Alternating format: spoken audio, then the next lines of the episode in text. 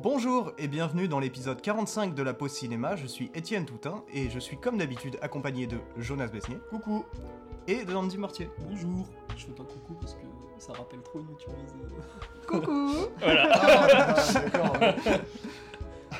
Bon comme d'habitude on va commencer par les actualités, donc les films qu'on a pu voir cette semaine et euh, bah, cette semaine on en a deux.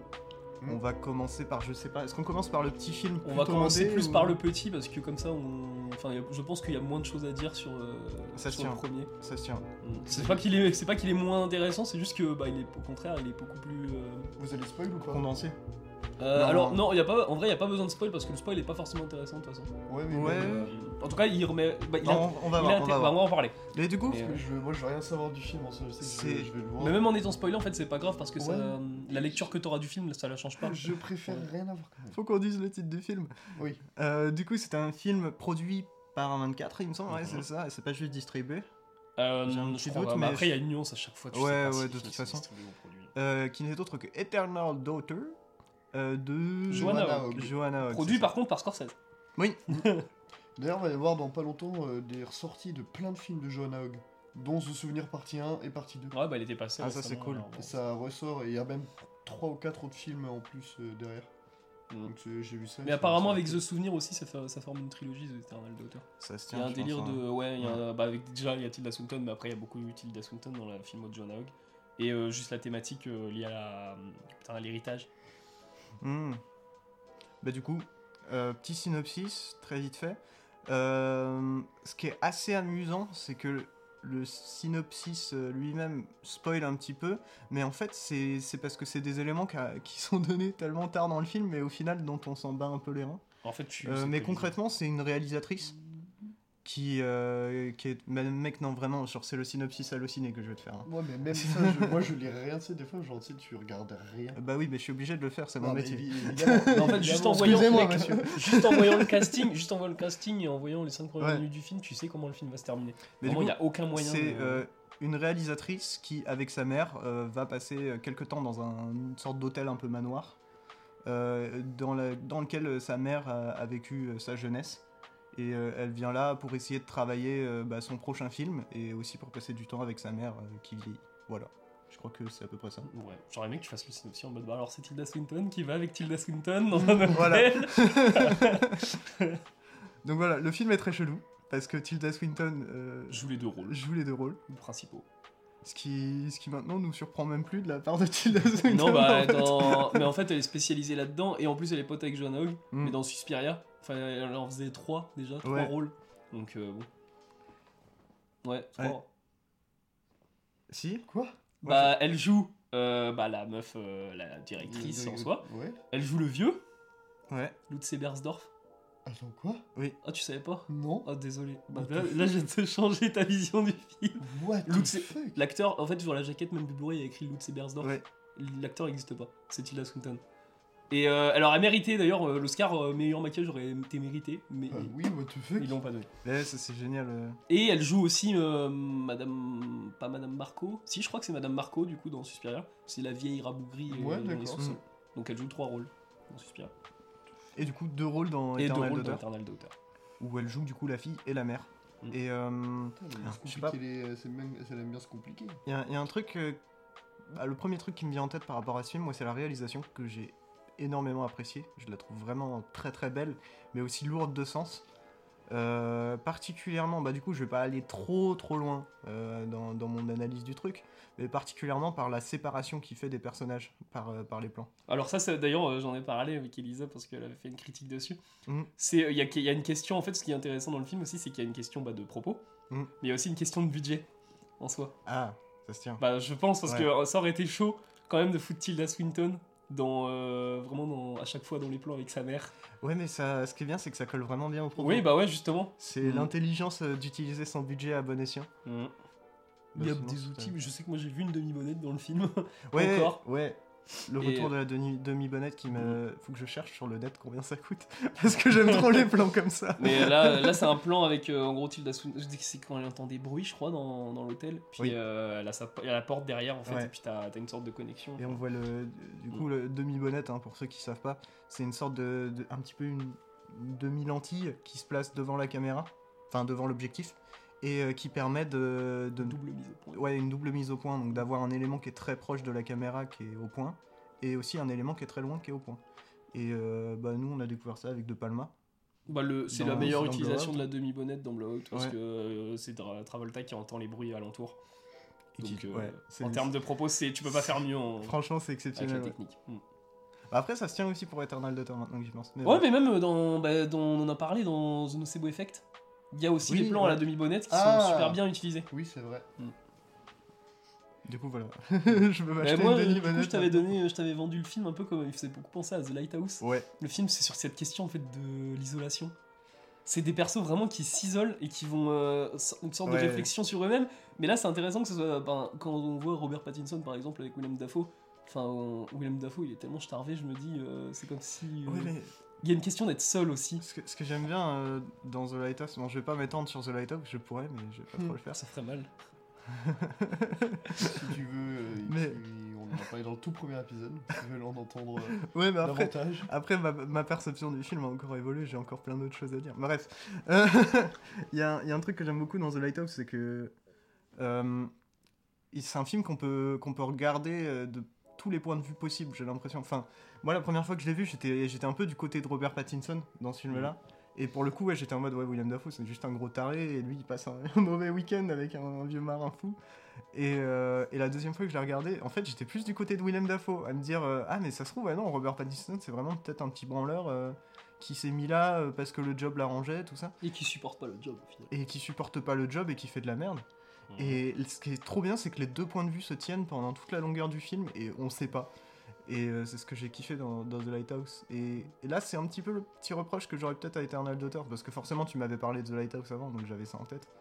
C'est que. euh, bah, il n'y a pas vraiment de, de questionnement qui reste beaucoup après le film. Enfin, il y en a certains, mais euh, pas tant que ça. Et genre, il n'y a pas ce, ce côté de point de vue euh, avec la solitude, même si bon. Non, parce que là, t'as qu'un seul perso. t'as Ouais, c'est ça. et- Enfin, même, euh, enfin, c'est Tilda Swinton qui joue les deux, donc euh, aussi. euh. Ouais, il y a un... mais a... c'est clair que bah, rien que le fait qu'elle joue les deux persos, il y a un gros délire d'introspection. Mm. Et euh, je pense que c'est un, un- un film qui a- m'a pas, qui a pas beaucoup résonné avec moi, mais qui peut vraiment résonner avec, euh, avec certaines personnes sur, euh, sur la relation mère-fille, euh, mais même juste la relation avec la mère. Et sur les, sur les souvenirs, euh, sur, euh, sur essayer de faire la- le mieux possible, que ce soit dans le, dans le travail ou dans la famille. Et, euh, et je pense que c'est pas un film facile à, à regarder en salle. J'ai pas vu en salle malheureusement, toi non plus. Non, Mais- ouais, c'était trop tard les séances au thème. Mais je pense qu'en salle, ça, ça doit être assez oppressant. Il y a un côté, euh, on a pas bah, y a dans The Lighthouse en soi, il y a une ref à Shining aussi. Ouais. Mais dans le Oui. The Eternal Daughter fait une grosse ref aussi à Shining, vu que c'est une meuf en soi qui écrit du coup, qui est réalisatrice, Mm. scénariste, et qui va, qui veut écrire justement des trucs, euh, enfin qui va dans un hôtel, euh, l'hôtel est vide, euh, bon. Enfin Ouais, le, le ouais. point commun va, enfin tu fais vite le, le lien quoi. Ouais, et puis ouais, l'hôtel, pour le coup, il a aussi euh, ce côté, comme je te disais tout à l'heure quand on en parlait, euh, où l'architecture est, est, est fuckée de fou. et où, euh, en fait, on, on- on- j'ai l'impression, plusieurs fois dans le film, qu'il change de pièce, il change de chambre. Mais Mhm. même, il y, a un- il y a un délire de, euh, d'échanger des places. Euh, je me souviens, euh, bah, par exemple, quand t'as la, la fille qui est sur le lit de gauche et la mère sur le lit de droit. Puis après, d'un coup, en fait, il y a avec un. Enfin, je sais pas, il y a une sorte de faux raccord un petit peu qui échange les places des personnages. Ça m'a choqué quand je l'ai vu, Ouais. mais je me suis dit, waouh, c'est vachement bien. Ah mais même au début, je crois que ouais, c'est au tout début quand ils vont euh, quand ils entrent dans l'hôtel, la meuf, si je me souviens bien, elle dit bien euh, ouais non cette chambre là est pas dispo. Ouais. Mais toutes les clés elles sont sur le machin. hein. Oui. Il y a personne qui Ah, est dans oui, l'hôtel oui. hein, vraiment. euh, Il y a- il y a vraiment il y a des incohérences qui sont laissées euh, exprès quoi. Et c'est vrai que ça crée une ambiance très particulière, mais même il y a. euh, bon, en, en vrai, je sais pas si je le dis, c'est peut-être. euh, c'est pas vraiment un spoil, mais il y a des. Il y a des, des apparitions un petit Mhm. peu à certains moments qui, qui sont pas bah, un petit peu à la à un hérédité ou avec la grand-mère qui reste au plafond euh, qu'on voit ou qu'on voit pas au premier Mhm. visionnage. Bah là il y, a un- il y a un délire des fois avec des reflets dans dans des, dans des vitres où euh, bah, clairement on voit des, des visages, des formes et tout. Et c'est pas, c'est pas mis explicitement dans la gueule avec un, un gros effet sonore, c'est juste Tilda Swinton qui regarde un truc, puis après t'as un plan sur des fenêtres, puis après tu la vois qui est un peu en mode bon bah tiens je vais m'en aller. Mais c'est vrai que ouais, le film a une ambiance assez folle, qui rappelle The Lighthouse, qui rappelle Shining, pas dans ses moments les plus violents, mais dans ses moments les plus euh, stressants, j'ai envie de dire. Mais le tout avec quand même une certaine tendresse et. euh, et Ouais, c'est belle plus un drame familial en fait. euh, un truc un peu que- psychologique en fait, Mhm. plus que, que profondément horrifique. Et bah franchement, ça fait plaisir de, de voir un peu de diversité. Franchement, moi je, je pense que c'est vraiment un bon film que, que je recommande à chaque personne qui, qui souhaiterait le voir.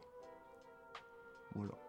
Mm, Moi je rajouterais juste qu'il y a un côté, euh, je sais pas si tu tu l'as ressenti, mais ce côté cyclique un peu dans le film. Hum, ah, Déjà pour le côté de l'anniversaire, donc potentiellement enfin chaque année. hum, Et euh, je me suis dit, mais euh, enfin, il y a un moment, je crois que Tilda Swinton, euh, enfin, la mère de Tilda Swinton, du coup, bon, soit- maman Tilda Swinton a emmené Ouais. Tilda Swinton fille, tu vois, parce que, enfin, les, enfin, le- elle a connu la mère des trucs là-dedans. Ouais, Et je me dis peut-être qu'un jour, il y a la Tilda Swinton actuelle qui vieillira et qui va emmener la Tilda Swinton Ah. d'après. ça se tient. Et même, ça Même- justifie aussi le titre The Eternal Daughter. Ouais, ouais, carrément. Mais. euh, Mm. Ah, mais moi, maintenant que tu me dis le titre, je l'interprète différemment. Ah ouais? Je, moi, je l'interprète comme euh, elle veut rester, euh, elle veut rester la fille. Tu vois, elle, Ouais. elle veut pas perdre sa mère, quoi, tu vois. Bon, soit les deux sont compatibles aussi. hein. Et euh, pardon. Il y a aussi le truc pour rajouter à, à l'idée cyclique, euh, les promenades avec le chien qui reviennent tout le temps. Ouais. C'est euh, promenade, écriture, du temps avec maman. Promenade, écriture, du temps avec maman. Et c'est vrai qu'il y a un certain côté cyclique. Un- franchement, ouais, c'est un, un très bon film. Après, je sais pas s'il plaira à tout le monde. Bah, le film est pas ennuyeux, je trouve, par contre, hein, vraiment. Alors Ouais. pourtant, il y avait de quoi, euh, il y avait de quoi ennuyer le spectateur. hein. Ouais. Mais il est court au moins. Mais il, il est prenant. Ouais, et puis il est court, c'est ça aussi, ça, une de Ouais. ses grandes qualités. je Gros défaut des films actuels d'être trop long. Mm. Pour rien. On en parlera peut-être après. Bon, bah, moi, j'ai dit tout ce que j'avais à dire, je pense, sur Eternal Daughter. Ouais, moi aussi. Alright. Moi Du aussi. coup, on va pouvoir passer au prochain film euh, qu'on a pu voir cette semaine, qui est la grosse sortie de la semaine. Euh, ouais, c'est ça. hein. Oui, Oui. oui, oui. oui. Oui, passons de lui. Oui. Oui. Oui. Même en 4DX, d'ailleurs, Oui. j'avais vu ce qui doit Après, être. la grosse sortie de la semaine reste quand même sur les chemins noirs avec Jean Chartin. Oui, c'est vrai. Non. Acteur, Oscar... non, vraiment pas. Acteur oscarisé, quand même. Oui, c'est vrai. Euh, Qui nous arrive aussi. J'ai un doute, hein. Non, non, je crois Tu pas. hein. T'as rêvé, toi T'as vu comment il joue mal Il n'a pas gagné pour Point Break?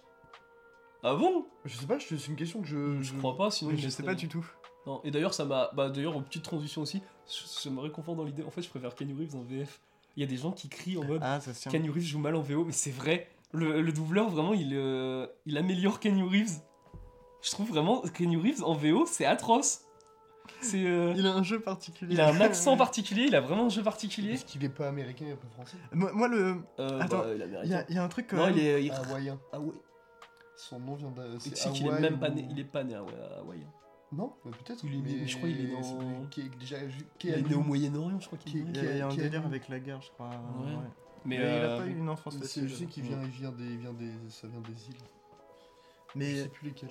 il y a, il y a un truc quand même que je veux dire, c'est que je pense qu'en fait on lui demande aussi de, de, de pas, enfin de, jou- de se jouer lui-même quoi, tu vois. Mais après, je me souviens, euh, je sais plus quel film c'est, mais j'avais vu cette scène euh, qui traînait sur le net où un moment, euh, c'est, je saurais pas dire quel film c'est si quelqu'un sait, franchement allez-y, mais c'est, t'as qui est à une table d'un dîner avec genre un verre et il a un casque audio. Il écoute un truc, on l'entend pas, mais genre derrière il y a une petite musique de piano, vraiment c'est un gros resto chicos tout ça. Et il tient son verre comme ça, il écoute, et puis à un moment il fond en larmes. Et vraiment je trouvais que là il jouait vachement bien quoi. Il a vraiment beaucoup d'émotions quoi. C'est pas My Private euh, Idaho de Gus Van Sant? Peut-être. avec River Phoenix? Peut-être, je sais pas du Mais tout. sinon, vous avez aussi le Dracula de Coppola. hein, Oui. Oui, où, c'est il vrai. joue, où il joue pas terriblement bien. Mais, et du coup, ce que je voulais dire et que je trouvais assez rigolo, c'est qu'au au final, l'endroit où je trouve que Keanu Reeves joue le mieux, c'est Cyberpunk. Parce que, en fait, dans Cyberpunk, le perso qui joue, on lui demande pas de faire du Keanu Reeves.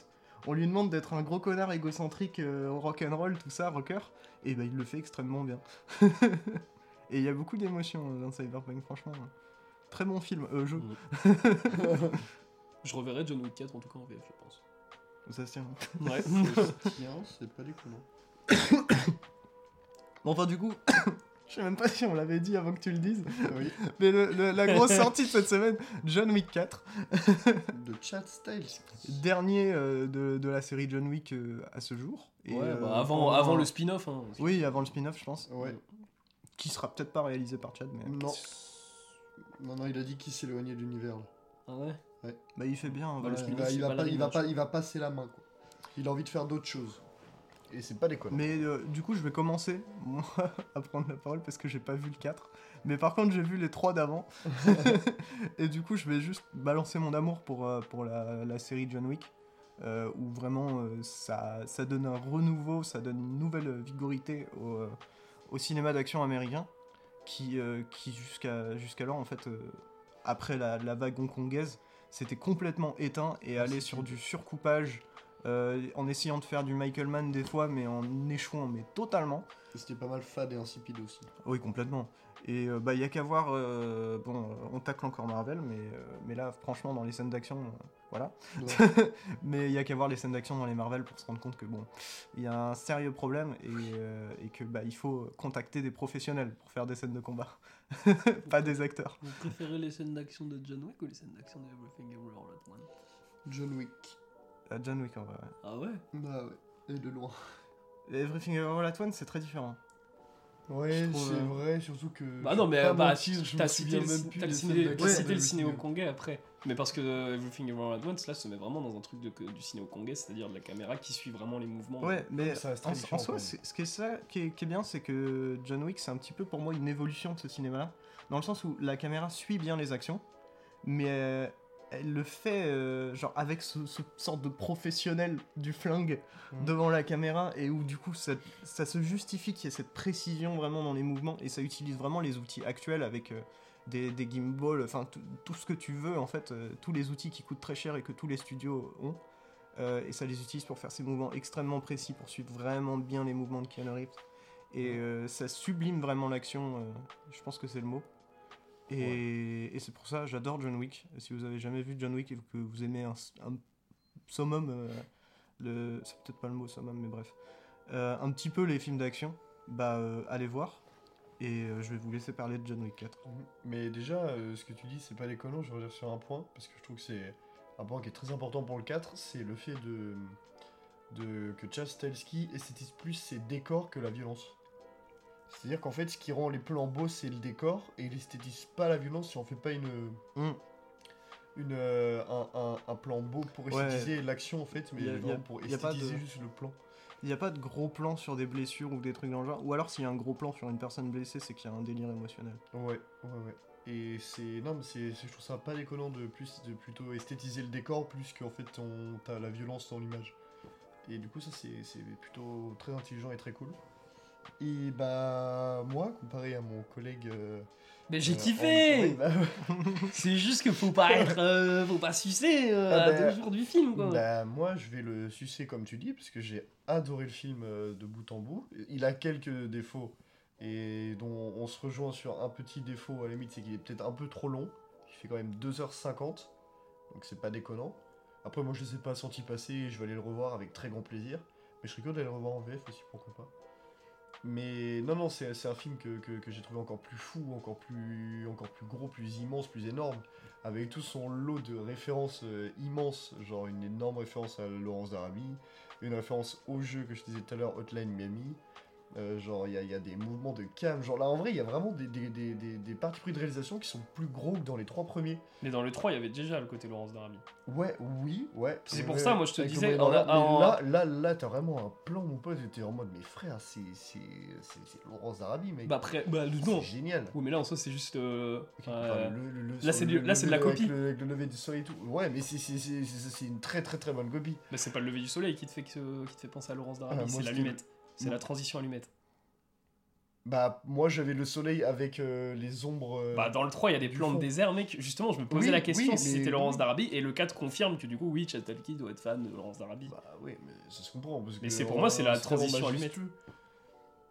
Ouais, moi, y a, pour moi, il y a le, le gros plan du soleil avec les ombres qui m'ont rappelé euh, ce film-là. Et non, non, il y a des parties pris de réal qui sont vraiment super cool, super bien faits, et genre, c'est. le- Les combats sont hyper lisibles, c'est super beau. Puis je trouve que là, il y a, des, trucs dans le scénario qui sont pas déconnants. J'en dirai pas plus pour pas. euh, pour rien, rien, rien dire des, sous-intrigues du film, qui sont, qui sont plutôt, ma foi, très cool. Et pour moi, John Wick 4 est le meilleur des quatre. Parce qu'il est plus fou, il est plus dingue, et j'ai pris un pied immense. Et bah, je, J'adore je le vais- 4. bah, je ne suis pas d'accord, je trouve que le 3 est beaucoup plus fou. Et moi, pour le contexte, du coup, je viens de mater, euh, enfin, j'ai maté genre les 3 en une semaine, une semaine et demie. Donc moi, j'étais vraiment à fond dedans. Et, euh, et pour l'instant, celui que j'avais plus kiffé, c'était le 3, parce qu'il prenait dans Fury Road. Genre, c'est une, euh, un truc qui se qui s'arrête jamais, quoi. Et euh, même en soi, avec les plans du désert, d'ailleurs, de toute façon, j'avais deux. Pour moi, j'avais deux potentielles idées, genre quand il filmait le désert dans le 3. C'était soit euh, le désert de Fury Road, soit le désert de Laurence d'Arabie, tu vois. Bah oui, ouais. Donc, euh, et, euh, et je m'attendais. Dans le 3, c'est simple, il y a, y a une incohérence. Il y a vraiment le film. Il y a une incohérence qui est super dedans, notamment avec les. je vais les appeler les Chinois, sans, sans être. parce que j'ai plus leur nom. Mais il y a ce délire là des mecs, par exemple, à un moment, John Wick va sortir du métro, enfin, va. Ouais, dans ton film, de toute façon, il passe son temps à courir, mais. il sort d'un truc, et puis il y a les mecs, ils disparaissent. Ils vont faire euh, une sorte de disparition euh, ninja presque. Ah, dans le Dès que 3? quelqu'un va passer, ouais. ouais. Et euh, il- là, c'est un truc que John Wick 2 et 1 n'avaient pas fait. Et ça part presque dans le fantastique, le truc, quoi. Il y a aussi ce délire-là de se rapprocher de Matrix. Genre, euh, qu'on suit que John Wick et les gens autour, ils en ont rien à foutre. là, les flics, ils ne font rien. ils- genre, tout est presque. En fait, t'as l'impression qu'il y a un tueur à gages qui pop et qu'il a été programmé vraiment comme, euh, comme les Smiths, quoi. Et euh, je m'attendais à ce que le 4, du coup, il soit dans le prolongement. Du coup, le 1 et le 2 sont assez cohérents, même si euh, dans le 2, du coup, ça commence à s'éloigner. Le 3 est super incohérent, mais c'est enfin, dans le sens où il a sa propre cohérence interne, quoi. Et là, le 4, du coup, il repart, enfin, il refait un salto, et puis euh, Mhm. ça met le 3 comme un film complètement incohérent dans la saga. Et je pense que du coup, ça va faire un clivage. C'est la majorité du public, en fait, une majorité du public va kiffer. euh, T'as 50% qui vont kiffer à fond le 3 après avoir vu le 4, et l'autre qui vont kiffer le 4 et puis euh, rester sur ce classique, quoi. Mhm. Et, euh, et c'est con, je trouve, parce que bah, il aurait pu faire des trucs de fou avec le 4. Mais c'est il y a tout qui Il est a fait poussé des beau. trucs de fou avec le Bah, je trouve pas. Et euh, Ah, si, mec, la mais par sc- contre- La scène de l'escalier à Paris, mec. Même la. la, Elle la- est mec, trop longue aussi. L'énorme séquence autour, du, autour de l'Arc de Triomphe, mec. c'est- c'est- Je veux dire, c'est complètement dingue. Tu il y a sais tout plus- qui est Tu trop. peux regarder ou mettre les il y a deux trucs, c'est complètement. Mais c'est non mais c'est c'est cool sur le truc mais dingue. et euh, on en parlait tout à l'heure le, le perso de John Wick le truc c'est qu'il a une immunité de bâtard donc maintenant c'est bon on sait que bah, le public sait qu'il ne va pas crever. Bon. Voilà. Mais le truc c'est que quand tu fais ta scène du coup de combat de 10 minutes faut euh, faut s'améliorer enfin faut faire des nouveaux effets ou des nouveaux mouvements tu de cam des trucs comme ça parce que le public à un moment au bout de trois- enfin moi au bout de 3 minutes la scène du jeu vidéo là Le- ouais, la très belle scène filmée machin au bout alors au bout d'une minute j'étais en mode ouais c'est beau euh, j'aime bien et tout au bout de deux minutes ouais, c'est beau mais c'est un peu long puis au bout de cinq minutes mec mais euh, elle dure combien de temps cette scène là facile vraiment euh, 5-6 minutes Ouais. 5-6 minutes quand même Enfin, c'est peut-être un long tout truc au-dessus. Moi, je, trouve ça trop jouissif. hein, J'adore. bah ouais mais non c'est jouissif pour moi les 30 Oui, c'est ce que je premières pour secondes moi, quoi. oui, c'est le petit défaut. Il aurait pu euh, raccourcir euh, quelques des plans, tu vois, mais. Il y a même l'escalier à la fin enfin tout t'as l'impression que tout dans le film a été rallongé vraiment et, euh, et la scène d'intro aussi enfin à Osaka c'est trop long Je suis pas d'accord. et au début du film vraiment je me faisais chier Je suis Et pas devant John Wick, c'est- Pas du tout d'accord. Bah, il y a juste Ken Watanabe par contre qui est stylé. Je crois que c'est Ken Watanabe. Oui. Bon, euh, bah, et euh, on n'en a pas parlé aussi, il y a Donnie Yen de, du coup, euh, qui oh, là joue. Ouais. Là, on a l'impression, mais là, on a l'impression, comme euh, le chinois, euh, les Chinois de, du 3, on a l'impression de voir un boss. Un Mais boss de level, quoi. Mais c'est ça aussi qui, qui, qui- qui diffère des trois, c'est qu'en fait il a une condition particulière et du coup ça donne des combats complètement loufoques. Et genre le. le, le, le- Enfin non, c'est trop stylé. Et bah, Il- autre- Il y, a du, il y a du kung fu. Autre cartouche, autre cartouche que j'ai attiré. chose qu'il n'y avait pas dans les trois. Autre d'avant. cartouche que j'ai attiré aussi. Donnie Yen, du coup, le perso est aveugle. Et dans la première scène de combat qu'on voit, il commence à poser des trucs. Mm. Et ça sonne dès qu'un ennemi passe. Mm. Du coup, là, tu te dis, oh putain, il y a des stratégies de fou. Et après, plus rien. Après, le mec, il se bat comme il veut. Tu vois qu'il galère au début du film. Genre, il galère vraiment parce qu'il est aveugle, mais il a ses petits, euh, ses petits tips pour rester le meilleur, quoi. Mais après, non, plus rien. Le mec est juste trop fort. Juste, il est aveugle, mais il a, t'as l'impression qu'il a des super pouvoirs. Je suis désolé. Il aurait, ils auraient dû trouver des petits stratagèmes avec lui. Genre, ça aurait été trop marrant de le voir se battre avec tout, avec ses appareils tout, tout le Mm. temps. Mm. Mais le mec, après, non, non, c'est. euh, le mec, il arrive à voir, enfin, il sait où le mec va se poser, quoi. Alors qu'il est aveugle. C'est marrant, ça me fait. Elle est Ouais. cheatée, quoi. Oui, bah euh, tous, les, tous les personnages. euh, Bah non, au sont début, je trouve pas. Au cheatés. début, il galère vraiment. Le mec, tu le vois galérer parce qu'il est aveugle. Bah non, mais il se bat bien. Et, et oui, il est, chi- il est cheaté de ouf quand même, frère. Bah après, il l'utilise ouais. plus. Après, on les, on les revoit plus jamais, ces appareils. Ouais, mais c'est c'est pas les J'étais déçu parce que moi, j'aimais bien, j'aimais bien en plus le Tu veux qu'il montage. les met, tu veux qu'il les mette où dehors? Ils sont dehors. Mais non, mais qu'ils trouvent d'autres trucs, tu vois. grandes rues. Je sais pas, qu'ils prennent euh, le bâton, qu'ils prennent les aveugles, et puis pas avec. Je sais pas, des capteurs et tout. Ça aurait été stylé. Mais même, il y a un jeu de. Oh, D'ailleurs, tu cherches- Là, tu cherches la petite bête. hein. Non. Oh, si, si, Oh. vraiment. Ah, si, si, vraiment. Oui, il y a des Ah, gens si, qui. Il y a des gros chiens de la cohérence qui font pire que moi, hein, vraiment. euh. Ah, j'ai pas, j'ai pas dit le contraire. Et, mais euh, c'est autre juste des truc- gros chiens de la cohérence. Autre truc aussi, euh, dans le 3, il y avait un, tout un délire de. Bah, que on- du coup, on peut pas dire ça aux AK quand il se bat avec les capteurs là. C'est que t'as ce ding dong. Et puis, Ding euh, il va y avoir des, sortes de. Comment dire, de trucs pour te faire sortir de la baston. Mais qui sont super intéressants parce que ça va l'adoucir à moitié et ça, là, tu vas garder par contre un impact dessus. Et dans le 3, t'avais la, la ballerine par exemple, les danseuses, les scènes de montage euh, en parallèle avec euh, les combats et la danse. Et ça, c'était super Il va y stylé. avoir un spin-off là-dessus. Ouais, bah, ballerina. ouais. Et euh, j'attendais ça aussi dans le 4. Du coup, des petits montages parallèles avec ça. Et au final, bah, par le ding dong, je suis un peu déçu. Quoi. Bon, Mais autre, par contre, avantage du 4.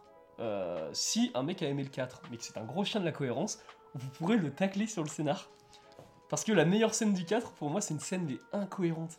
Mais comme pas possible. Elle a pas sa place là, mais elle est beaucoup trop bien. C'est la scène de la table de cartes. Oh, la scène du poker Ouais. Les Genre, il y a tout. Non, non, il y a tout. une, une En général, quand tu demandes les défauts d'un scénario à quelqu'un, il va te dire la scène ne sert à rien. Mais là, pour le coup, la scène, elle sert vraiment à que dalle. Non, c'est pas Dans vrai. le sens où, ah, scénaristiquement, elle aboutit à rien. Tu sais que le mec va y avoir une partie de poker. Je me, en vrai, c'est pas du spoil pour moi. Va y avoir une partie de poker. T'as un gros tas devant toi. Tu sais qu'il va tricher. Ouais, bah voilà. Bah, tu sais qu'il va tricher et le mec triche. Et au final, la partie de poker n'a servi à rien. Scénaristiquement, en vrai, elle est inutile cette scène. Mais ça va prouver. Si. Bah non.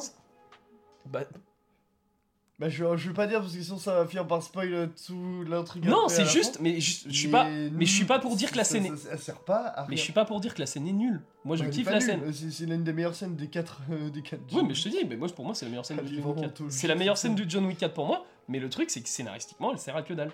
Mais scénaristiquement, elle sert à quelque chose. Bah je trouve pas. Et tu t'es endormi pendant le film?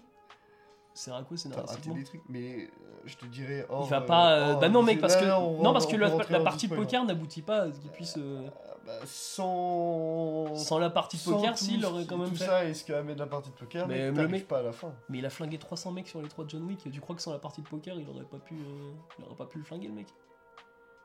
Oui, mais à la base, il... Ce qui t'amène à la fin c'est pas le- la partie de poker, c'est le fait qu'il ait euh, flingué telle personne. Mais oui, mais La partie de poker scénaristiquement cette scène elle sert pas. mais tu sais comment il est arrivé à la partie de poker? Bah oui. Bah, il pouvait pas les, il pouvait pas les flinguer. Bah si. Bien sûr que non. Pourquoi Bon on en Eh, parlera. non, pas même. Parce que... Mais euh, je vois pas. euh, bref, non, non, pour mais, moi, la partie quand poker ne sert à rien. Voilà. Et en plus, elle est longue. Voilà, encore une fois. Mais, euh, Et alors, tu sais comment elle va finir. Mais c'est une bref. scène d'anthologie. Non, mais moi, je... d'anthologie, Ah c'est ouais, dire quoi ça ouais, vraiment, mec. C'est quoi une je- scène je le d'anthologie. C'est quoi une scène d'anthologie C'est une scène parmi d'autres scènes qui n'ont rien à voir. Non, mais. Non, bah je- non, quand une scène d'anthologie, c'est une scène qui. Mais moi, je kiffe, euh, je kiffe la scène, Énorme, mais. euh, immense. Je kiffe la scène, mais. euh, Enfin, bref. Moi, je trouve dingue. Et euh, voilà mon ressenti de John Wick 4. Et aussi, voilà, on va dire le truc, le truc le plus important du truc la fin pue la merde. Non C'est décevant comme fin. Non La pire fin possible pour un perso. Non Si, parce que ça met à l'amende. En fait, Non ça met à l'amende tout ce qu'on t'a dit euh, sur euh, tout le délire. Genre en plus même le synopsis, même le synopsis de John Wick 4, il ment parce qu'il dit avant d'arriver à la grande table, euh, John Wick devra affronter un dernier ennemi. Ah non non non. Genre vas-y. Non Bref, décevant comme fin. Je suis pas d'accord, c'est la continuité. Et tous les gens qui gueulent sur la fin. Tout est parfaitement calibré, logique. C'est logique. Bah pourquoi? Tout est logique. Bah vas-y explique-moi. Bah non, mec, j'ai pas expliqué. Donc tout, je vais pendant pas John Wick, là, dit- pendant John Wick, pendant John Wick, quand même c'est un truc qui te dit vas-y, euh, t'as des mecs qui organisent enfin à la grande table quoi. Vas-y, faut les casser ces mecs là parce que. euh, Enfin, faut, faut aller contre ces règles là quoi. Mais t'as vu le film? Mec, tout est parfaitement calibré et logique, tout est calibré, tout est dit, même des fois dans les dialogues, et visuellement, on te montre tout visuellement durant tout le film pendant les quatre, pour te dire que justement, en fait, à la conclusion, forcément, t'as un moment où telle ou telle euh, sous-intrigue, en fait, euh, amène à ça. C'est logique. Bah c'est non. purement logique. Parce que te- John Wick a commencé justement par un mec qui le suivait. premier. John Wick a commencé, en gros, le premier John Wick commence par un mec qui suit les règles et qui, malgré qu'il a suivi les règles et qu'il était en accord avec ça, il s'est fait quand même baiser son chien et, s'est fait... et ça a lancé tout le bordel. Et là, Euh, c'est. Il suivait pas les règles. Si en soi il avait un accord avec un. Ouais, il y a un accord, mais euh, l'accord fait que, vu qu'il a brisé les règles, Mhm. il doit sortir du métier. Mais lui, Oui. c'est ce qu'il voulait. Il a quand même un accord. Oui, mais de base, il veut sortir du métier, c'est juste qu'il est sous contrat avec des trucs. Hmm Et euh, du coup, il est en mode, bah vas-y, euh, je vais... Enfin, non, non, je viens de m'en souvenir. C'est euh, le contrat, c'est un truc du genre, ah, tu veux sortir du métier Ok, on te laisse tranquille si tu fais cette mission impossible. Ouais, c'est c'est payer, c'est les dettes. Ouais, c'est Il ça. y a les causes et les conséquences. Et du coup, il fait, cette, il fait cette mission impossible. Il arrive à sortir du métier, à, profiter du temps avec sa femme euh, jusqu'à ce qu'elle décède. C'est pas un spoil, hein, c'est vraiment le début du 1. Ouais. Et, euh, et en fait, après, ça lui retombe dessus euh, avec. euh, bah, du coup, il y, a le- il y a le délire où il se fait piquer sa bagnole, il y a son chien qui meurt. Euh, non, oui, si, il meurt le chien. Oui, Oui, Euh, oui, c'est dans le 1. Et, euh, T'inquiète, on te le rappelle bien dans John Wick 4 aussi. et du coup, après, il va aller buter des gens, et après, les gens ils sont en mode Eh, mais t'avais pas arrêté le métier hein Eh, dis donc euh, Peut-être on a des comptes à régler. Et ça part en couille. Non, bah tout part en couille, c'est ça qui est lourd. Baba Yaga. Ah ouais. Bah, ça part en couille et surtout la fin. Et aussi, pire méchant du monde, parce que tu prends un méchant qui s'appelle le français. Tu Si. joues sur des détails, mec. Bon, genre, Ah, ça aurait été, mec, ça aurait été un autre film que t'aurais pas kiffé, t'aurais joué sur ces détails. détails-là bien pire que moi. C'est pas absolument pas vrai. Tu prends un méchant qui s'appelle le français, genre. Alors, c'était pour ça que je t'ai demandé à la fin de la séance, j'ai pas compris, le méchant il est vraiment français ou alors il se fait appeler le français? Il se fait appeler le français. Bah, toi tu m'as dit qu'il est français, genre c'est un Ah, marquis. Bah oui, mais. Donc, euh, vas-y, que- il s'appelle le marquis le mec. Il s'appelle le marquis de Gramont, mec. Euh, Tu veux pas me dire que c'est irlandais? Bah, du coup, il est français. Bah son personnage est français, oui. Bah, pourquoi alors Skarsgård il le joue? Il sait pas parler français Moi, ça me sort du film, le méchant, il s'appelle le français, le mec, il te fait-. Le mec il te fait un truc en mode. Je vais me battre au Sacré-Cœur. C'est pas le français le méchant là, c'est Ça le. allait pas être Jean Dujardin qui allait jouer euh, Marquis de Gramont. Mais pourquoi pas putain dans Matrix Ça c'est bien. fun. Dans Matrix c'est. euh, Lambert Wilson. Lambert, voilà. c'est Lambert Wilson. Pourquoi il a pas pris euh, Lambert Wilson? En plus, ça aurait fait une ref à Matrix. Genre les refs à Matrix, Oh il en là fait plein. mec, voilà, franchement, franchement, là, tu cherches juste la petite bête. Hein, et- Bah non, je, Ça non, je dis juste que j'aurais aimé voir ça. Ça me dérange pas du tout. Ouais, bah il y a Laurence Fishburne là, qui est là pour faire la grosse ref à Matrix aussi, là, le mec qui maîtrise tout et tout. Il pouvait pas mettre Lambert Wilson en méchant en français C'est pas vraiment une ref- C'est pas parce qu'il y a Laurence Fishburne et Keanu Reeves dans la C'est même clairement une séquence ref à que Matrix. ça fait forcément que des refs à Matrix. C'est f- clairement une ref à Matrix. Oh, mec. Si c'est pas une ref à Matrix, alors pourquoi ils ont choisi ces acteurs-là? Mec, par ils hasard. prennent- Bah, ils prennent les les- acteurs qu'ils veulent prendre. T'as vu les répliques Alors, qu'il a sur le dos. Par contre, oui, ça dépend. Bah, en fait, au, au début, quand il apparaît, Laurence Fishburne, je veux bien à la limite, mais faut, faut pas dire qu'il fait que des Matrix dès que les deux ont la même séquence à chaque fois. Bah non, mais c'est une C'est ref à abusé. Matrix le fait qu'il y a Laurence Fishburne, mec. Et, et puis même, Bah, en ils vrai, ont la même dynamique que dans Matrix. Genre avec le métro et tout. C'est euh, quasi mêmes personnes que dans Matrix. Mais parce que à tel, à- à tel- à tel point qu'il y a eu des théories qui disaient qu'en fait. euh, Oui, le, monde était dans Matrix. Ouais. Mais justement, dans le 3, en vrai, dans le 3, tu peux penser que c'est vrai. Et en soi, on s'en fout que ce soit vrai ou pas. Enfin, c'est juste que les deux univers ont des liens et euh, c'est cool d'avoir ces liens-là. Mais, euh, mais là, le truc, euh, moi, en tout cas, c'est ce que j'aime. Moi, le lien avec Matrix, je l'aime dans le 3. Mais je sais aussi pourquoi il y a des liens Matrix, parce que Chelsea Helski est le coordinateur des cascades de Matrix. Ouais. Oui, bah c'est pour ça, Laurence Fishburne, c'est pas une coïncidence. Euh, euh, bah, parce qu'ils se connaissent, oui. Donc, euh. Ouais. Bah ouais. Et puis oui, et puis merci. pas- c'est pas- c'est pas Et puis merci de leur sortir John Wick euh, 4, euh, la scène du métro. Euh, je suis désolé, euh, on l'a déjà vu cette scène hein, dans Oui, Matrix, bah, mec. hein. oui, oui. Donc, euh, et puis bref, euh, oh, bref, on va pas continuer. Euh, il faut aller prendre Lambert Wilson. Je vois pas pourquoi. Moi, je Ça ça marche. ça- moi, je trouve que ça marche bien. En fait, j'ai eu. C'est peut-être un petit défaut, là, c'est là, je cherche des détails. C'est au début, j'ai eu peur euh, de Bill Skarsgård, justement. J'étais en mode. En mode. euh, Est-ce que ça peut vraiment le faire? Est-ce que ça il va être assez charismatique? Gros, au fur et à mesure, tu ressens euh, tout euh, la puissance de ce personnage et t'es en mode bon, d'accord. Pardon, Ah ouais, vraiment. moi il m'a gavé pendant tout le film. En vrai, en vrai, je comprends. Ça, ça, ça, c'est le point. Après, c'est le perso c'est le point, je peux dire, je comprends. Bah, c'est le perso Mais aussi. moi, il m'a pas, il m'a pas dérangé tant que ça. Le perso, non, clairement, euh, Bill Skarsgård, d'ailleurs, Bill Skarsgård dedans, c'est un Emmanuel Macron en puissance. Vraiment, c'est. euh, Ah non, mais euh, En c'est vrai, le mec. C'est pas Mais déconnant. vraiment, hein, le film il sort au bon moment en plus. hein. Ah ouais, en vrai, en Parce que vrai, le, en vrai, c'est vraiment, le, pas mais déconnant. c'est fait exprès, je pense, l'écriture de Bill Skarsgård, elle est vraiment. elle est- Enfin, c'est le mec. euh, c'est, il croit réussir tout, c'est un petit richou. Alors qu'en fait, euh, le mec il veut même Il pas se battre, c'est- 49.3 partout. Ouais, non mais. De Bah en vrai, c'est vrai, hein, le truc. Non, mais oui. un toute façon, euh, déjà pour s'appeler Marquis de Gramont, tu vois. Que, Ouais, bah ouais, c'est euh, Monsieur le Marquis. Mais le Marquis de Gramont. Ah, le Marquis Gramont. de Gramont. Gramont, Macron. ah Bah, vraiment, dès qu'il a une décision à, à prendre ou des choses à des ordres à donner, en fait, il donne pas le choix. Donc c'est vraiment, genre, il utilise le 49.3. Non, le 44 Magnum. Ouais, ouais. Bah, Quand il donne le truc à Donnie Yen. C'est dommage qu'ils ont pas marqué 49.3. euh, ouais, parce qu'il est aveugle, 49 c'était- fois, approuve. C'était du braille, il aurait été en mode 49.3. Et euh, voilà, j'ai fini. Et euh, oui, la fin. Bah, Bah, le dernier plan, Eh, T'as dit que des trucs négatifs, dis des choses positives aussi sur le film. bah, c'est toujours aussi cool. Même si c'est trop long. Non, et il y a. bah, je dis, je dis qu'avec Ken Watanabe, la scène de la table est incroyable. Euh, je me suis pas fait chier devant le film. Même s'il y a certaines scènes d'action quand même. euh, genre, vas-y, hein, c'est trop long. Et, euh, et pourtant, euh, pourtant, je supporte la scène d'action de Hollywood, tu vois. Genre, Mm. Ouais, mais c'est parce que c'est une exception dans le film. Après, c'est peut-être ça. Ouais. Il y en a peut-être beaucoup. en Bah, fait, le truc, c'est que dans John Wick qui- 4, c'est tout le temps. Voilà. Et t'as notamment cette marche le long d'un couloir qui symbolise très bien tout ce qui se passe dans le film. euh, Enfin, il marche.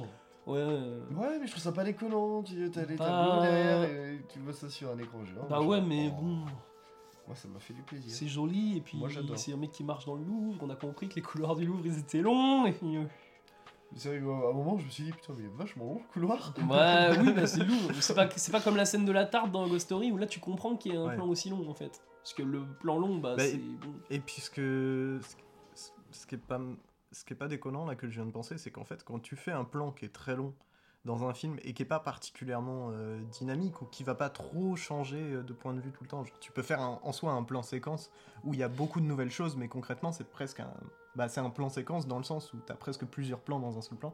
Bref, euh, faut éviter d'en faire trop dans un seul film en fait. Si tu fais des plans longs. Là en parce soi, il y en a que- qu'un. Enfin, il y en a qu'un comme ça où t'as un mec qui marche longuement. Le reste, moi, je, je dis que c'est trop. Non, Bah, il y a Memoria, hein, je viens d'y penser, mais-. Mais le truc, ou alors faut que t'en fasses ton style. Ouais, euh, voilà, c'est. euh, ouais. Mais si ça dénote vraiment, enfin je sais pas. Après, je À- pense à c'est méditer. Que... Ouais, c'est ça. que je pense qu'en fait, je pense là, ils ont, ils ont fait, euh, un truc plus gros sans savoir que ça allait être aussi gros, Ouais. aussi énorme. Et du coup, pour dégraisser, je pense qu'il fallait qu'ils laissent un minima, euh, genre, tu sais, dans les scènes d'action et tout, euh, plus de trucs pour pouvoir quand même caler correctement. Parce qu'en fait, toutes les scènes d'action, euh, tous les cuts sont logiques et clairs. Donc, je me dis, en vrai, si tu veux raccourcir des scènes d'action, ça rajoute des cuts et ça peut rendre le truc moins cohérent. Donc, je sais pas si tu peux vraiment. f- f- Si tu pouvais vraiment couper plus que ça les scènes d'action. Et moi, je les trouve juste complètement euh, folles. hein, donc, euh, ça m'a absolument pas dérangé. C'est peut-être une balle qui se sont tirées dans le pied en fait en, en, fil- en ayant toutes ces idées de, de séquences avec des, des scènes d'action où en fait ils utilisent cette idée pendant toute la scène plutôt que pendant une partie de la scène. Ce qui fait que bah après quand tu arrives sur la table de montage concrètement tu peux pas trop cutter dans ce plan là quoi. Ouais, bah Sinon après- ça brise un peu l'idée quoi. Ouais, À- bah, en fait, à ça, voir, ça hein. ça dépend des séquences. hein. Il y a des séquences euh, euh, où il y a vraiment plein, plein d'angles de vue où tu peux faire des cuts sûrement. Ouais, la scène les scènes de, dans John Wick, moi je trouve que c'est facile de cutter. Parce qu'en soi, t'as un combat. Et juste après, tu vas avoir la fin du combat. Enfin, tu peux, le- tu peux la cutter et la faire venir avant cette scène euh, de fin. Enfin, c'est très, euh, Ouais. c'est très planifié. euh, dans, tu Oui, sais oui, que tu vas avoir ton combat, Ouais. puis scène reposante, puis combat. Mm. Et euh, bah, les combats dans John Wick 4 sont souvent même plus longs que ce qu'on voit dans, euh, dans la version euh, qu'on a. quoi. Ok. Bon bah. Mais euh, moi, après, je parlais du truc de la marche au Louvre. Bon, voilà, quoi, la longueur Ouais, du plan. Et euh, voilà, j'ai fini. euh, Alors, bah, moi, j'encourage de fou à aller voir John Wick 4. hein, Ah, si. Oh c'est si. génialissime. C'est- C'est cool, mais alors, il y a un peu de cliché dans le film quand même, je trouve. non, parce que, genre, les Japonais qui se battent avec des sabres et des shurikens, je peux comprendre, tu vois. hein. Genre, c'est très cool à voir. Mais je me dis, bon, t'as vas-y, t'as les forces spéciales qui arrivent. Et euh, c'est qui qui garde la cuisine? C'est deux sumo. Genre. Oh, euh, mec, cette scène, elle est incroyable. ah, c'est incroyable, mais je me dis, vas-y, je suis japonais. Je suis un peu en mode, euh, wesh, mon pays, c'est pas que des sabres, les sumo, les shurikens, on a des flingues aussi, hein. Bah, ils en Ouais. utilisent des flingues en plus. Bah, euh, Ils en utilisent des ouais, mais flingues. heureusement, heureusement, tu vois, parce que je me suis dit, ah si, c'est pas quoi Ils ça. ont des arcs, après- des arcs et des flèches aussi. Si- ouais, si tu t'as la meuf qui a un arc et une flèche, et là j'étais un peu en mode. oh. Après, si tu veux mettre une, une scène avec des sumo dans ton film, autant qu'il soit japonais. Oui, bah oui. Bah oui, bah, là c'est le contexte et tout, tu Ouais. vois. Tu Mais par exemple, mais on va- on- peut redire la meuf. La meuf avec un arc et. C'est incroyable ça comme image. Hein Owen Wilson et Jean Dujardin en sumo. Lambert Wilson. Ah, j'avais compris Owen Wilson. Bah, c'est son frère. Ah ouais Pas du tout. Si, Non. Incroyable. bah cherche. En vrai, je te crois. Je t'ai- je t'ai Non. cru parce que je sais Non, que Owen Wilson il tourne beaucoup avec. euh, Merde, putain, bah voilà, j'ai un trou. Lambert Non, avec. euh, Matrix. Non, le réalisateur. Wes euh, Anderson Merci, Wes Oui, Anderson et Wes Anderson il adore la France. Oui, Mm. et il fait. Du coup, le lien était pas si incohérent, tu vois. Bref. Ouais, mais. Mais je voulais dire quoi? Non, oui, du coup, il y a il y a une meuf au début à Osaka. Et euh, elle se bat avec un arc et des flèches. Et il y en a d'autres d'ailleurs Elle qui se s'appelle battent. Akira. Ouais. Et en plus, ça s'appelle. C'est Ouais, vrai. et euh, là. Incroyable. Et aussi, on en vient à un truc. euh, alors, le Akira, bon, on passe dessus. Mais un truc, pas. Il y a les refs aussi qui sont pas très subtils, je trouve. euh, avec Chad Stahelski. Et euh, ou en tout cas, c'était plus subtil avant. Mais là, dans John, dans John Wick 4, je trouve, j'ai l'impression que ça martèle. hein. Mais quand tu parles du film, j'ai l'impression que tu le détestes. Moi non, moi j'ai kiffé le moment. mais euh, j'aurais aimé, en fait, je dis ce que j'aurais aimé qu'il soit, tu vois, le film. Mm. J'aurais aimé voir John Wick 3 en puissance, vraiment une pro, un prolongement. Et là, au final, je vois juste un, le 2 en prolongement, le 3 en prolongement et le 4 qui redescend, quoi. Mm. Oh, quoi Non. Bah si. Non, non, moi ça fait. Vers le haut, un 2, le 3 qui stagne et le 4 qui fait. Le 3, encore le 3 il stagne, putain, il va super vite. et Moi, tout. les, les, me- les- pour moi, les meilleures scènes de toute la saga sont dans le 4. Pour moi, Mais c'est purement personnel, hein, c'est purement personnel. hein. Bah écoute, euh, Et je pensais pas que ça, que je penserais ça en sortant du film. La scène de poker, pour moi, est la meilleure scène de toute la saga. Bah, elle est très cool la scène de poker. Elle est incroyable, la scène de la boîte de C'est nuit. trop cool du- aussi quoi. et du poker, là, j'étais en mode, mais frère, waouh Mais euh, voilà, j'ai fini de m'étaler sur euh, Keanu Reeves. D'ailleurs, ça se dit Keanu. J'ai Keanu. C'est pas Keanu, c'est Keanu. Keanu Reeves. C'est. Keanu. Je sais, parce que j'ai regardé le truc sur Arte, euh, Non, mais sur- euh, sur qui est sur Keanu Reeves. C'est les Français qui prononcent ou pas? Non, c'est les Américains. C'est comme le fameux studio H24. Hein. C'est euh, c'est- H24. SO les Oscars. Aïe aïe aïe, c'est Canal Plus. Bien joué. Bon, enfin, que Keanu ou Oui, Keanu, bon, on s'en fout, c'est du, du détail. C'est juste que j'ai appris ça, du coup, et j'étais en mode, bah, je sais, au moins ça sur lui. D'ailleurs, il y a une scène incroyable, euh, je l'ai jamais regardé en VO, mais euh, dans Dracula de Coppola, où genre il est avec euh, Dracula et puis il fait Yes Oui, oui, oui, putain, oui. Et Je vois exactement le truc. Il faut mieux le mater en VF, vraiment, je pense, c'est Keanu Reeves. hein. Je vais le mettre en VO juste pour ça. Ton yes, c'était incroyable. Mais c'est vraiment ça qu'il fait dans le film, mec. Hein. Yes. C'est un vieux accent, euh, je sais plus, je crois que qui disait que c'était un accent texan qu'il avait en fait. Du coup, vous en avez terminé avec Jean Wick, euh, numéro 4. Qui, du coup, a- juste, euh, dernier truc, est-ce qu'il a un, un sous-titre Chapter. Oh Oh, mais oui, on en a pas parlé aussi Bah, tous les premiers, tous les John Wick, ils ont un petit générique au début. Ouais. Et bah, pas celui-là. Ah oui, j'avoue. Et ça, c'était honteux, je trouve, après avoir maté les trois d'affilée, ça prouve que il est... Ça prouve que le John Wick 4, il y a un souci. Euh, le 3, je suis pas sûr qu'il Si, ah si, mec, je l'ai maté. Bah, moi aussi, je l'ai maté, je même maté plus récemment que toi. Mais...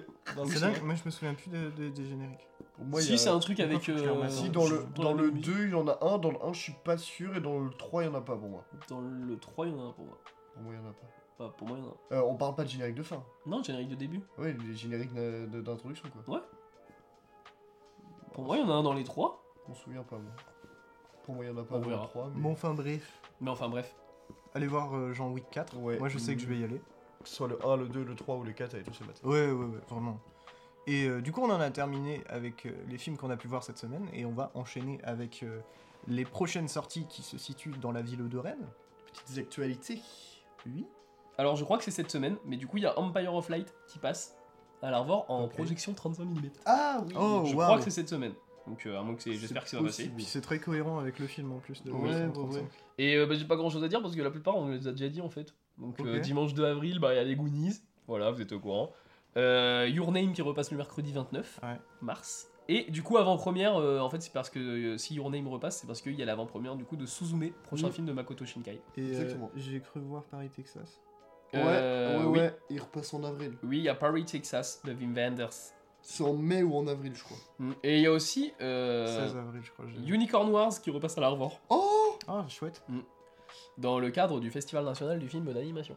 Trop bien. Donc euh, voilà, il faut, euh, y a qu'une séance à 21h donc c'est pas ouf, mais il faut aller voir Unicorn Wars. C'est en avril. Euh, oui, 4 avril je crois. Ah. Donc euh, allez le voir parce que c'est, euh, c'était la grosse surprise euh, Unicorn Wars. hein. Je crois. Ouais, en termes d'animation euh, Mhm. française, euh, c'est espagnol. C'est C'est espagnol. espagnol. euh, ouais. Ouais, espagnol et français, ouais, je crois. Ouais, je crois qu'il y en a moyen. C'est possible. Mm. Et sinon au c'est une- l'avant-première. oui, mais oui, surprise. Unicorn War, c'est une copro rennaise. Ah Euh, bon? Ah bon? Mm, Je crois? Non, Attends, j'ai un non doute. tu confonds avec Interdit aux chiens italiens je crois. Ouais, Ah ouais? Il me semble que Mm. c'est pas vivement lundi. Et il y a toujours euh, sinon euh, Il y a la pas que rétrospective Bong euh, Joon-ho au TNB. Non, je sais pas si elle est encore là. À partir du. Ouais. Euh. Si, il passe encore The Host. Si, si, ouais, il y a encore, ça passe encore. Mais il y a The Host Bah, et il y a The Memories The Host qui passe jusqu'à la, la fin du mois, donc euh, il vous reste encore une semaine pour voir The Host euh, au TNB. Mm. Après, il n'y a pas beaucoup de séances. Non. Mais euh, il y a The Eternal Daughter au TNB. Oui, ouais. Et il y a Sur les chemins noirs. Qui passe aussi au, au pâté. Au pâté, ouais. Voilà. Avec pas les une, gens euh, du jardin. Il y avait pas une petite avant-première euh, au, au pâté, j'ai un doute. Euh, bah, il y Euh, avait soir- Conduite hier. Et Oui. euh, si, euh, il y a un Il film a- indien Mais hier soir, il y avait. au euh, pâté. avant, oui, avant-hier soir, il y avait aussi le, la soirée des passionnés. Ah oui, avec. euh. Les Three Mousquetaires. Mm. Et euh, il y a Diwali euh, Doulania le Jaya le. Je sais pas comment c'est ça. Je Mais c'est- Hein? T'as pris ta place, c'est quand? Euh, Je sais pas, le Sunday de 4. Diwali, Doulania, C'est ça, le, le, le 2 Ya- avril. Yenge. Le Yayenge. Yayenge Et C'est- film culte avec Shah Rukh Khan du coup. Oh, waouh, Oh, ok, trop bien. Il dure 3 heures le film. Waouh. Et ce n'est pas un film d'action, hein, je tiens à dire tout de suite. Ah ouais. Bah, Shah Rukh Khan il a fait beaucoup de. C'est un mélodrame. Euh, je crois que c'est un... c'est ça, ouais. Après, moi je suis quand même allé le voir. Bah ouais, carrément. Un mélodrame. Mais c'est un. En vrai, bah, il y a... je sais que si c'est un mélodrame indien, il va y avoir de la danse, donc je vais y aller. Dès qu'ils vont être en colère, ils vont donner des coups de pied en mode RRR. D'ailleurs, il y a Variety qui fait plein d'articles sur les films indiens euh, dès qu'il y a un potentiel RR qui sort. Quoi. Ah ouais. Mm. Et euh, ouais, bon, c'est tout. Hein. Sinon, il y a Donjons et Dragons et Shazam là qui vont sortir. Et puis, Mm. voilà. hein. Je sais que l'auteur a déjà vu Shazam 2, Ah pourquoi Comment il a fait Comment- Ouais. Ah, ouais, bon, ok. parce qu'il avait pas envie de payer sa place. Ouais, bah, tu m'étonnes vu la gueule de la bande-annonce. Non, par contre, pour moi, le film qui va, euh, qui va sortir et qui, euh, ça, je pense, c'est le plus intéressant, c'est Apache. Apache de de Romain Romain Quiro. Quiro, ouais. Qui, la bande-annonce est incroyable, le film est court en plus, donc il va, je pense qu'il va envoyer. hein. Ouais, ouais. Il dure Mm. combien 1h30 Ouais, 1h35. Ah ouais. Et Donjons et Dragons. Tu écoutes, le film apparemment est bien. Ouais. Mais ouais. j'ai vu, en Je vrai, suis j'ai vu. Très curieux. En vrai, j'ai vu une scène du film, par contre, il a l'air vraiment drôle. C'est le mort qui se réveille, du coup, avait allé dans la Euh, ouais, ouais, ouais. Et euh, ils doivent lui, en gros, ils peuvent lui poser que 4 questions. Et euh, le mort est complètement débile. Enfin, dès qu'il y, a un... dès qu'il y a un mec à côté qui va dire euh, Attends, ça comptait comme une question, ça? Et là, le mort, il fait Oui. et en vrai, ça a l'air bien, vraiment, ça a l'air bien amené. euh. Bon, ouais, mais est- c'est pour ça que ça, moi ça m'intrigue quand je vois même toutes les pré- toute la presse française qui est en mode. Bon, en fait, c'est pas, c'est pas nul. Ouais, non, ça. vois, oh, écoute, Ok. à voir. Ah, Ouais, que- En vrai, c'est cool, hein, parce que ça avait l'air bien claqué quand même. Bah ouais, Ouais, dans bah la, la bande-annonce vend très mal le film, hein, je trouve. Bah, ça le vend comme un Marvel, quoi. C'est Mhm. ça. Une sorte de, de Marvel Donjons et Dragons, et c'est un peu déprimant. Ouais, mais c'est intéressant, celle de façon de- d'avoir fait les bandes annonces enfin, qui évoluent au fil du temps. Mhm. T'as des bandes annonces des fois, mais qui ont été. euh, je sais que la bande annonce de Massacre à la tronçonneuse, t'en avais une, c'était euh, pas le vieux, mais euh, c'était une parodie d'Excalibur. Ah ouais? Ouais. Ah ouais, t'as avec le- euh, t'as la, main qui sort du lac et puis c'est pas l'épée, du coup Ah, c'est la c'est- tronçonneuse. Oui, si, je l'ai vu en plus, ce truc-là. Ouais. Mais ça, c'est génial, c'est super drôle. Mm, Ou t'avais un film aussi, ils ont, ils ont fait la bande annonce, en fait ils ont accéléré le film. Ils ont mis le film en accéléré Ah. sur 1 minute 30. Waouh. Et puis, Ouais. euh, genre à la fin, ils mettent Vous avez rien compris, bah c'est normal, allez voir le film en Ah salle. ouais, ouais. Oh, en, en- génial. en vrai, c'est c'est plus des trucs de, de marketeurs et de commerciaux que, Ouais, de, mais- que de, de réalisation. Mais Mettre en le vrai, c'est vraiment. en accéléré, c'est Ouais. c'est du génie. et c'est- Moi, le, le truc que j'avais que Le j'aime truc beaucoup, au ralenti avec les sous-titres, t'as le c'est film. c'est les bandes annonces un peu OG. Ou euh, par exemple celle de, de Hitchcock. Ou euh, Ouais. je, je sais plus pour quel film c'était, c'est peut-être Psychose. Où t'as un narrateur et euh, tout. n- Non, moi c'est pas ça là que j'avais en tête, mais ça doit pas être Psychose, mais, mais un film de Hitchcock où euh, en gros euh, il est t'as Hitchcock vraiment euh, devant la caméra, face cam. et derrière lui, il y a la maison du film, et il fait Vous voyez cette maison? C'est ici que se déroulent les événements de. J'ai déjà vu ça, je pense. en c'est super drôle, et il y a que lui qui fait ça, plus personne ne fait ça, mais c'est. D'ailleurs, c'est complètement dingue de se dire que la meuf de psychose hyper connue, c'est la mère de Jimmy Lee Curtis. Ouais, Janet. Life. Mm. Et d'ailleurs, euh, petite actu par rapport à Hitchcock, Richard- petite Richard actu, Curtis. il va y avoir un remake d'un film de Hitchcock avec Oh. Robert Downey Jr. Vertigo. Ah oui. Oh là Alors oh déjà là, que le oh film est oh super moderne, je me dis mais Oh qu'est-ce que oh vous avez apporté oh oh C'est qui qui réel Ah je sais pas, mais c'est euh, produit c'est la Paramount qui produit avec. Robert Downey Jr. à la production et un acteur. Oh, Ouais, ça s'annonce un beau fiasco, mais oh, euh, vas-y. la hein. vache, là mec c'est casse-gueule. En vrai, j'ai hâte de le voir. Je suis très curieux, mais c'est... Je, je pense qu'il y a, y a moyen. Soit que ce soit bof. En vrai, j'ai pas envie que ce soit bof, j'ai envie que ce soit mauvais.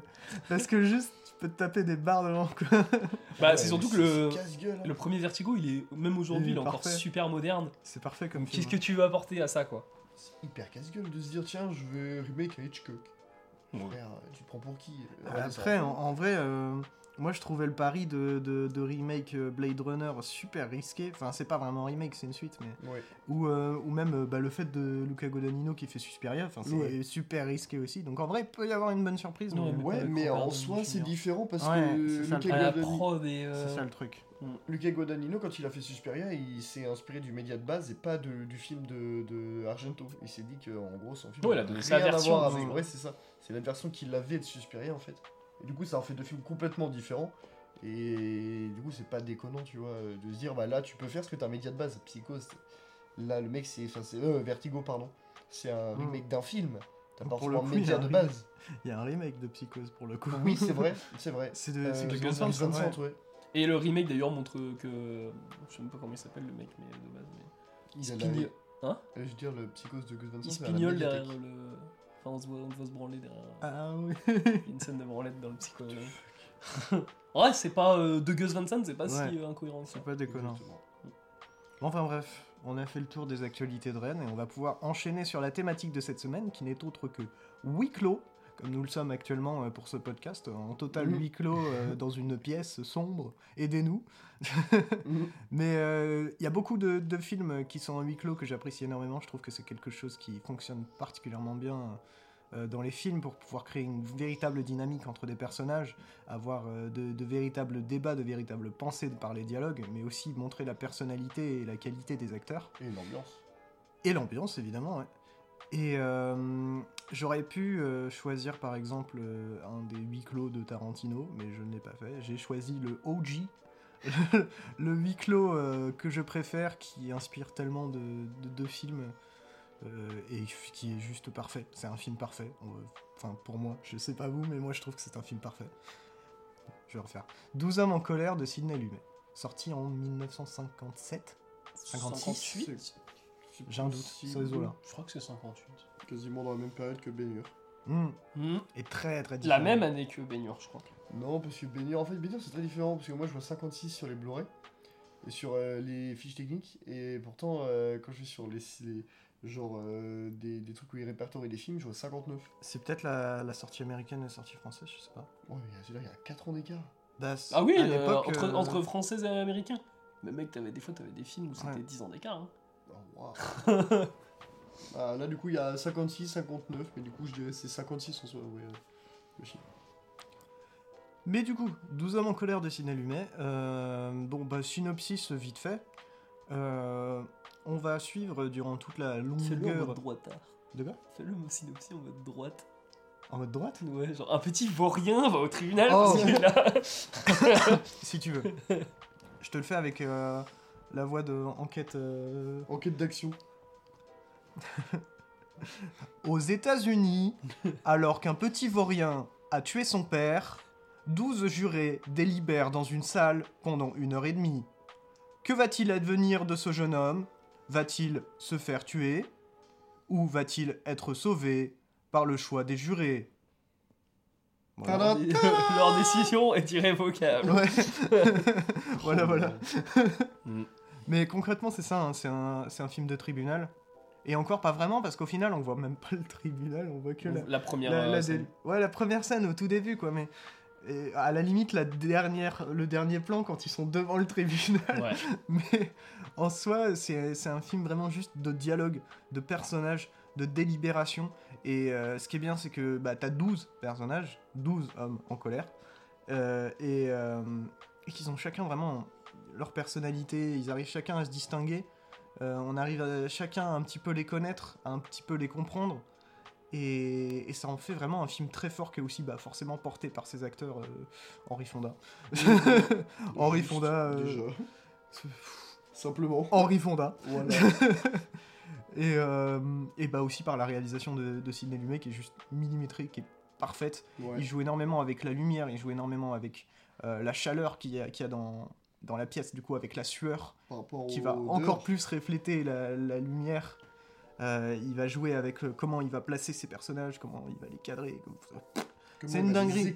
C'est une putain de dinguerie ce film. Si vous n'avez pas vu, mais foncez bordel de merde. C'est classique, classique absolu. Ah ouais, ça passe extrêmement vite. Ah, ouais. Moi, C'est quand je l'ai regardé- en plus, donc euh, c'est. Bah, la première fois que j'ai regardé, j'avais l'impression que le film a duré quoi 10 minutes quoi. Ça se tient. Je l'ai Ouais. enchaîné le machin et puis euh, le truc c'est que t'es directement pris mais pour faire un bon huis clos en fait le truc c'est qu'il faut être un bon dialoguiste Ouais. parce que tu vas c'est sûr que tu vas pas briller en termes de mise en scène en soi Ah quand même. hein. si bah mais pas briller dans le sens euh, tu vas pas Non, ouais, tu je vas pas faire quelque chose bah tu vas pas faire du baignure quoi Mmh, ah tu vas bah pas non, faire oui, euh, tu vas pas impressionner par ta Ouais. mise en scène c'est pas spectaculaire comme mise en scène, Mm. mais c'est. Alors, en fait, c'est peut-être aussi pour ça que je j'apprécie énormément ce, ce, ce- ce film. C'est parce qu'en fait, je, je retrouve aussi beaucoup de choses de films que j'aime énormément actuellement. Je pense à The Lighthouse. T'as ce, ce délire de. Bah, déjà, rien que le noir et blanc. Bon. Il y a moyen que Mais- ce soit, assez- soit mais- inspiré du film. Ouais, mais je pense, hein, je pense que Robert Eggers, il aime beaucoup ce film. Parce que quand j'y repense, euh, entre les gros plans qu'il fait sur ses personnages, la façon de les cadrer, la façon de les situer, euh, bon, c'est très très différent, hein, mais, mais Oui. je trouve qu'il y a un truc. C'est ouais, sur des petites références euh, dans l'imagerie. quoi. Mm. C'est pas, c'est pas déconnant, je, mais je, je suis plutôt, je suis plutôt d'accord. Puis le côté huis clos aussi de The Ouais, Lighthouse. ouais, de fou. C'est c'est vrai que c'est pas. c'est- jamais ouais. pensé, mais moi t'es un peu plus sur l'île après donc. Ouais, c'est c'est un, Mm. c'est un film. euh, un classique absolu, c'est un film culte. Moi, je l'ai vu une fois, j'ai découvert au cinéma. C'est une des meilleures expériences que j'ai eues en salle. Parce que, juste en fait, euh, le film est genre juste immense, complètement dingue. Et en vrai, je trouve qu'il y a quand même des côtés spectaculaires dans la mise en scène. Ça reste assez sobre, tu vois, mais extrêmement bien fait, vraiment Ouais. millimétré de ouf. Et avec des séquences assez. euh, assez spectaculaires quand même. hein. Ouais, quand quand t'arrives vers la fin, au fur et à mesure, euh, avec l'impatience et tout, tu sens que ça devient un peu plus nerveux. Là, c'est- là tu as une grosse tension qui, que je trouve assez spectaculaire. Et qui, euh, moi, vraiment, m'a- mis sous tension. Et c'est vrai que le film, il passe à une vitesse euh, folle. Puis, bah, Henri Fonda, genre, enfin, t'as- t'as t'as déjà tout dit, moi, Etienne. c'est- Ce film est quasiment parfait. Hein. Henri Fonda. Ouais, Qu'on, non, le, euh, ouais, non, le film dont- est dingue. on a le nom de personne d'ailleurs dans le film Oui. sauf un et on l'a à la- qu'à la fin Oui, c'est vrai, c'est le personnage de Fonda, non Ouais. Non, et c'est. euh, l'autre Ouais, c'est l'autre. c'est le C'est c'est Non, qui, c'est qui va le. bah, Oui, c'est ça, c'est devant le tribunal C'est devant le tribunal, le vieux Mm. qui va voir Henri Fonda et qui lui dit Ah, je suis machin et tout. ouais on a Ah, Puis oui. il- je crois Henri Fonda lui, lui répond un truc du genre. euh, mais je sais plus s'il lui dit son nom et qui il est, ou s'il lui dit un truc du genre. euh, non, euh, bah vaut mieux qu'on reste des inconnus, en gros, un truc dans le genre. Je sais plus. son nom. Il me semble qu'il dit son nom. je- crois que c'est ça. Mais ouais, vraiment. pépite, ce film. Ah oui, et puis, quand même, pour, pour vous hyper encore plus pour ce film, enfin, c'est vraiment. Ils rentrent dans la salle, ils délibèrent, ils choisissent euh, au final de faire un vote euh, secret ou sur un papier. il me semble qu'ils notent. euh, ils- bah ouais, sur un papier secret, du coup, ils notent euh, oui, euh, il est coupable, enfin, coupable et pas coupable. Et euh, bah, tout le monde, sauf une personne, dit que le mec est coupable. Et c'est ça qui va foutre la merde, c'est qu'il faut une unanimité. Et tout le film, c'est ce mec, du coup, Henri Fonda, qui va retourner le cerveau, réanalyser tout, et qui en fait va, va partir du, du constat simple qu'il a un doute. Mhm. Il est pas sûr que le mec est pas coupable, mais il a un doute. Et j'aime trop ça, enfin je sais pas, il y, a- il y a vraiment un truc qui est bah c'est un truc tellement super, euh, bien fait quoi. bah, il y Ouais, a c'est même, un il y a petit un- détail qui fait tout exploser. C'est rempli d'humanité vraiment ce Bah, il y a un. Ouais. propos qui est super bienveillant, c'est le fait que si t'as un doute, en fait, tu peux pas condamner à mort quelqu'un. Mm. Juste sur euh, ce principe-là, enfin, le fait que t'as un doute doit pouvoir te bloquer. Et au final, tu vas, quand tu découvres tous les persos, chaque perso avec sa backstory, tout ça, Mm. tu te dis, ouais, ils sont, dans, ils sont dans un délire très inhumain, les mecs, quoi. Et puis même, genre, ça nous parle aussi de, de, de, de, de l'influence que les hommes peuvent avoir, euh, que ce soit avec tout le monde ou... pardon, que ce soit avec, euh, avec, avec le monde ou même entre eux. Et justement sur les prises de décision, de se dire euh, que en fait c'est vraiment c'est, du, du retournement de, de, de cerveau, de situation, de choses comme ça, et essayer de convaincre en fait que, te- que tu que, que- Moi, je dirais pas un truc beaucoup plus énorme et plus immense et tu peux pas vraiment savoir à chaque fois tel euh, ce que telle ou telle personne pense, ce que telle ou telle personne va, va, va, va apporter va, dans le récit ou va changer. En fait, tu, tu sens qu'il peut y avoir des retournements de situation toutes les minutes, mais tu ne sais pas quand est-ce qu'elles arrivent. Mais je dirais Ça, pas que c'est retournement de cerveau, parce que c'est plutôt là c'est plutôt péjoratif. Mais c'est plus euh, enfin, ouais, c'est plus convaincre juste du fait que bah tu peux pas euh, tu peux pas commettre un truc comme ça c'est juste sur une base juste sur la base de ce que tu connais de l'affaire quoi. Mm. Genre les mecs de base de toute façon, on sait que dans les salles de juré, ça se passe comme ça, les mecs ils veulent se barrer au bout de 5 minutes parce qu'ils en ras le cul quoi. Y a le délire de. Ils vont louper le match de foot. Ouais, euh, bah il y, y a ce truc là aussi, il y a le truc qui fait chaud, enfin t'as même t'as- la pluie à un moment Ouais. est en été, enfin c'est Ouais. vrai qu'il y a beaucoup, il y a beaucoup de trucs aussi pour t'oppresser dans le film. T'as même, les- même des groupes qui vont se former des fois, genre quand ils vont passer aux chiottes, des trucs comme ça, ils vont avoir les conversations et puis. euh, Moi, le- du coup, le, le seul truc aussi que je dirais quand même, mais c'est d'un point de vue moderne en soi, c'est critiquable du film quand même, mais c'est d'un point de vue moderne, c'est le manque cruel de femmes euh, dans le film. Ouais. Et euh, bah, du coup, par rapport à ça, j'aimerais amener une petite ouverture plutôt que de plomber le film. Euh, c'est de parler d'en fait un petit peu, euh, on en a déjà parlé, mais je crois que c'était la semaine dernière ou la semaine d'avant, de Woman Talking, qui, avec lequel je trouve euh, il y a pas mal de similarités Ouais. avec euh, 12 hommes en colère. C'est- un, un petit peu euh, Woman Talking. euh, Woman Talking répare un peu. euh, Ouais, bah, un, un petit peu d'une certaine façon. Et puis, je le trouve qu'il il a- il aborde beaucoup mieux ce. Parce qu'en fait, concrètement, quand 12 hommes en colère a été fait, le sujet féministe, euh, c'est clairement pas ça qui qui traitait. Même si, bah, pour le coup, euh, je donne quand même beaucoup de qualité euh, sur les sujets humanitaires à 12 hommes en colère, juste par euh, euh, comment sa prise en compte des immigrés. Et, euh, et comment, comment il met ça, mais aussi les, le, le fait de mettre en face des personnes qui sont d'un- milieu social peu élevé face à des gars qui, qui pètent plus haut que leur cul. Et, euh, et ce, ce retour à la réalité qui, auquel ils font ils ont pas le choix de faire face, ça fait, ça fait beaucoup de bien. Mais, euh, mais ouais, vraiment, sinon, j'invite du coup à aller voir Woman Talking si quand vous sortez de 12 hommes en colère, euh, vous vous dites, euh, bah ok, c'est cool, mais où sont les femmes?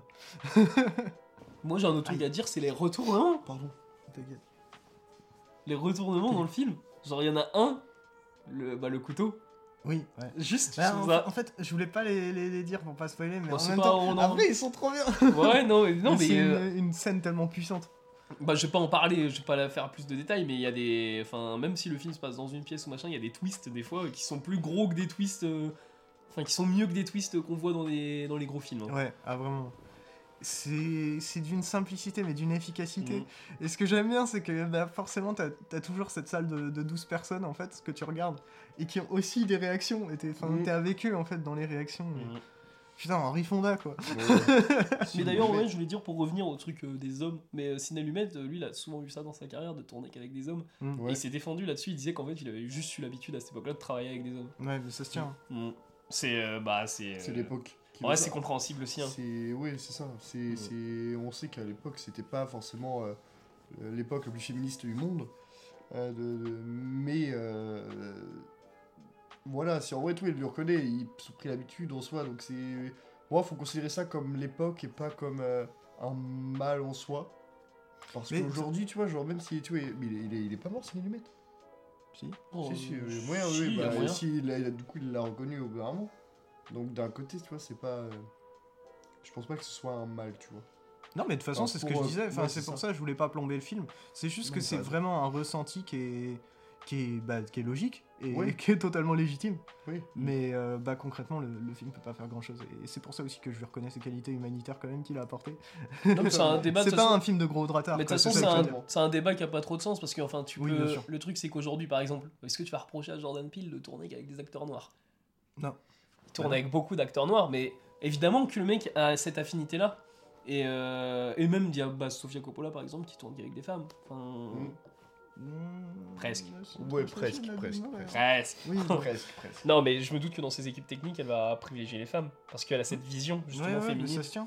Et, euh, Après, la différence aussi, c'est que Jordan Peele et Et- Sidney Lumet font des bons films. Et le, le truc aussi, c'est que. A Sofia Coppola aussi. moi, Ah, on a fait deux. le, truc. Le truc Ah. euh, aussi avec euh, 12 hommes en colère qui est, qui est, un- s'il te plaît, qui est euh, cohérent, je trouve, de pourquoi ramener ce, ce truc-là de un manque cruel de femmes. C'est parce qu'en fait, c'est un, concrètement, dans 12 ans, mon colère, c'est pas que un film sur l'affaire qui est en cours et il faut qu'on trouve une décision. C'est aussi un film sur qui sont les Américains. Mhm. Et euh, on les met tous à une table et ils peuvent s'exprimer, parler librement sans être réduits euh, à quelque chose. Et on, on voit vraiment euh, qui sont en fait tous les Américains. Et le, bah, le, le souci, c'est qu'en Amérique, bah, il y a aussi des femmes. et c'est pour ça que je- ça me pose problème, parce qu'en soi, t'as un immigré euh, travailleur, même je crois que t'en as, t'en as deux. Euh, t'as t'as le, le mec patron de, de Bidule Truc, t'as le mec un peu journaliste, designer, tout ça. Bon, il y a certains personnages qui sont pas beaucoup explorés, il y a une sorte de nerd aussi un petit peu. Et, euh, et bah, il n'y a pas de femmes. Ça me pose un, Après, il y un a- petit souci parce que du coup, bah, t'as le reflet de l'Amérique masculine en fait. Et euh, ça aurait été intéressant d'avoir. euh, Après, en vrai, j'en sais rien si à l'époque les femmes pouvaient être jurées euh, aux États-unis. Donc ça se trouve, c'est. C'est. euh, ouais, je je pense pas. Mais, euh, mais bref, si, si un remake un jour arrive de ce film, bah j'espère. a déjà eu Il y en a un, Ah ouais William Friedkin. Bah voilà. Est-ce qu'il a pris des femmes? Très Non. bonne question. Je crois pas. Parce que moi, je, 12 heures je en trouve que le film est parfait. Euh, faire un remake pur et dur, ça n'a aucun sens. Mais si tu fais un remake, aujourd'hui, il faut refléter. euh, bah, si tu si es américain, hein, du coup, logiquement. Mais il faut refléter, en fait, les États-Unis d'aujourd'hui. Qui sont les personnes qui représentent les États-Unis? Pourquoi c'est intéressant de les mettre face à face à une table? Et bon Dieu, bah, mettez des femmes. Et le film, le film, tu l'appelles 12 personnes en colère. Par exemple. Parce que Ouais. si tu, tu dis 12 hommes en colère mais que tu mets des femmes, il n'y a plus de sens pour. Alors, en soi, homme si, si tu mets une majuscule à homme, Bah, ça ouais. concerne les deux. Et puis, enfin, au pire, tu. Ah ouais, pas déconnant. Après, ça, c'est anecdotique, le titre en soi. Oui, oui, L'idée, c'est que. vrai, oui. Femme et homme en colère 49-3 Ou tu l'appelles 12 jurés. Je suis en colère. Ouais. Ça passe. c'est- pas du Ouais, coup. bah, je suis d'accord, le titre original est très bien. Ou il Bah y aura oui, peut-être euh. un remake un jour d'Où en colère. Hein. Ouais, mais, tu vois, le, le souci, c'est que. Je trouve que ça, ça, ça résolurait pas le, le problème dans le sens où euh, c'est presque un truc. que Ça serait que des femmes. Bah ouais, en fait, genre, ce, qui est, ce qui est intéressant, c'est d'inclure les femmes, pas de les séparer. Bref, Après, il n'y a pas d'afro-américain dans 12 hommes en colère, Ouais, ça représente la population noire, et je suis pas sûr que. Je suis pas sûr qu'à cette époque-là, je suis, je suis d'accord, j'y pensais aussi, mais voilà. C'est Mhm. c'est intéressant quand même parce que le, le film, pour moi, c'est vraiment un reflet de, de, de comment, de la société américaine de l'époque. Mais c'est un bon témoignage le Et- fait qu'il y ait des hommes ouais. aussi. Ça se tient, Donc, euh, ça se tient. Pour le cinéma et pour. euh, Pour le politique là-bas. Enfin bon, moi je pense que j'ai fait le tour de, De la table. de la table de- des 12 hommes De- en de- colère. Et d'ailleurs, il y a Ou une. de, de la grande table. Il y a une parodie qui a Oui. été faite dans les Griffins de 12 hommes en colère oui. et euh, elle est incroyable. Genre il y a une personnage espagnol. Par contre ils ont mis des femmes dans les Griffins. Ah t'as t'as une personne, ils votent tous anonymement. Mais t'as une personnage espagnole par exemple, elle va mettre sur son papier El Culpablo. Ou t'en as un autre, il va, va y avoir une grosse faute sur le papier. Enfin c'est où c'est super mal écrit et euh, ils savent pas qui c'est. Sauf que t'as un mec qui fait, euh, enfin j'arrive pas à le déchiffrer et l'autre il répond, euh, ça veut dire coupable. Genre du coup tu sais que c'est lui qui avait le papier. enfin voilà. C'est stylé la parodie.